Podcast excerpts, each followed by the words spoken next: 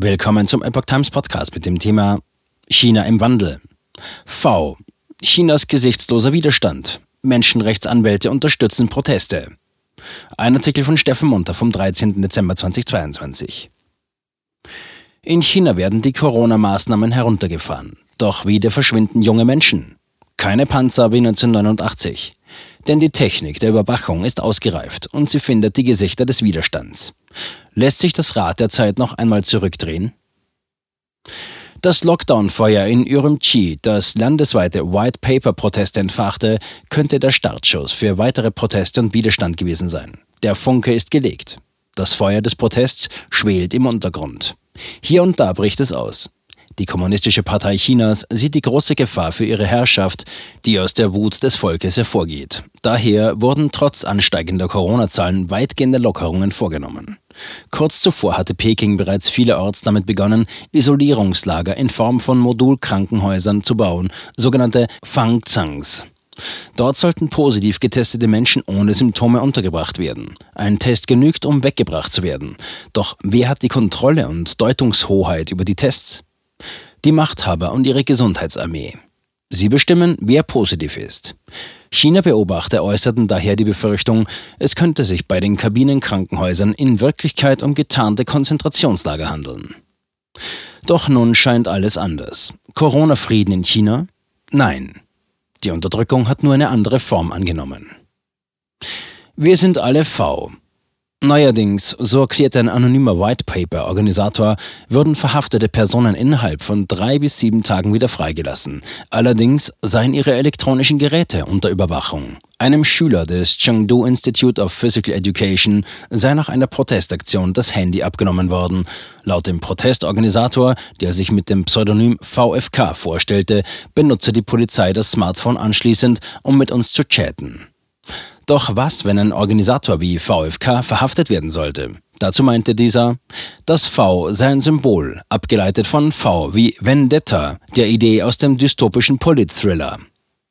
In dem Film von 2005 kämpft ein Freiheitskämpfer in Guy Fawkes Maske gegen eine fiktive diktatorische Regierung in Großbritannien des Jahres 2020. Diese hatte die Angst der Bevölkerung nach einer tödlichen Viruskatastrophe in den USA zur Machtergreifung ausgenutzt. Was als persönliche Rache der Filmfigur begann, endet im Aufwecken der verblendeten Bevölkerung und einem Aufstand gegen das totalitäre Regime. Als der Freiheitskämpfer stirbt, übernimmt eine andere Person die Guy Fawkes Maske und führt den Aufstand fort. Der chinesische Protestorganisator VfK sagte zu den White Paper Protesten, wenn die Organisatoren erwischt werden, wird es auch Leute geben, die unter diesem Namen weitermachen, um die anderen zu motivieren. Wie es weitergeht, ist für VfK klar. Das Feuer ist gelegt. Wir brauchen nur Zeit und ein großes Ereignis, um die Menschen zu sensibilisieren. Juristischer Kampf und bedrohte Anwälte. In China gibt es nur bestimmte Gruppen von Gewissensanwälten, die sich für staatlich verfolgte Menschen einsetzen. Der bekannteste unter ihnen, Gao Zhisheng, der sich früher für Pharmaopfer, enteignete Landbesitzer oder verfolgte Christen und Falun Gong Praktizierende eingesetzt hatte, gilt seit Jahren als verschwunden. Dennoch setzten sich in China immer noch Menschenrechtsanwälte für das Volk ein. Im Fall der White Paper Demonstranten leitet die China Human Rights Lawyers Concern Group die Rechtsberatung für Verwandte und Freunde von Verhafteten. Doch zu vielen der Demonstranten ist der Kontakt abgebrochen. Auch die Anwälte geraten unter Druck. Sie werden unter anderem durch Telefonanrufe von den Büros für politische Sicherheit und Justiz bedroht, schikaniert und beleidigt oder von irgendwelchen Fremden eingeschüchtert. Der Anwalt Wang Shengdong sagte der chinesischsprachigen Epoch Times am 4. Dezember, dass ihn ungefähr 30 Verwandte und Freunde der Demonstranten um Beratung gebeten hätten. Die meisten seien aus Shanghai und Peking, manche auch aus Chengdu, Wuhan und Guangzhou. Lou Soubey, ein anderer Anwalt, erklärte gegenüber der Epoch Times am 7. Dezember, dass er ein Dutzend Beratungsanrufe erhalten habe, hauptsächlich von Freunden und Klassenkameraden von Verhafteten und Verschwundenen. Auch diese wollten sich juristisch beraten lassen. Allerdings seien einige von ihnen anschließend für fünf Tage in Verwaltungshaft genommen worden, andere seien auch strafrechtlich inhaftiert worden. Cheng Kuang Cheng, es geht um die Zukunft der Menschheit. Chen Guangchang war früher ein prominenter Barfußanwalt in China, also jemand, der sich autodidaktisch juristisches Wissen angeeignet hatte. Damals, als er noch in China lebte, beriet er hauptsächlich Menschen im KP-Staat, die sich gegen die staatlich verordneten Zwangssterilisationen und Zwangsabtreibungen im Zusammenhang mit der Ein-Kind-Politik wehren wollten. Heute lebt er seit Kindheit blinde Menschenrechtsaktivist in den USA. Gegenüber der Epoch Times USA sagte Chen, die White Paper Bewegung habe in China die Geschichte eindeutig einen Schritt vorangebracht. Die Wahrnehmung des chinesischen Volkes bezüglich der üblen Tyrannei der kommunistischen Partei habe sich gewandelt, von Hoffnung auf Besserung zur direkten Befürwortung des Sturzes der kommunistischen Partei. Dies sei ein qualitativer Sprung. Laut Chen Guangcheng sei die jahrelange Gehirnwäsche der Kommunistischen Partei völlig gescheitert.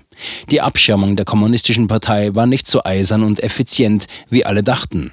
Pang Li-fa, der Bridgeman von der Shitong-Brücke in Peking, habe in seinen Slogans gefordert, ich will keine Diktatur, ich will Demokratie, ich will kein Sklave sein, ich will Bürger sein. Und diese Slogans seien von allen gerufen worden. Sie seien sehr eindeutige Botschaften. Wie es mit der White Paper Bewegung weitergeht, dazu meinte Chen Guangcheng, dass die KPC sich nur im Allgemeinen zurückhalten können. Man werde gezielt eine Gruppe von Anführern verhaften, um sie zu unterdrücken. Die Partei werde diese Strategie immer wieder anwenden.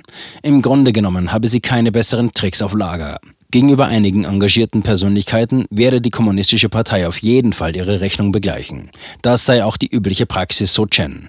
Der blinde Dissident meinte noch, dass er hoffe, dass der Westen seine Kraft und Energie darauf verwende, das Übel der Kommunistischen Partei Chinas zu stoppen, denn es gehe um die Zukunft der Menschheit.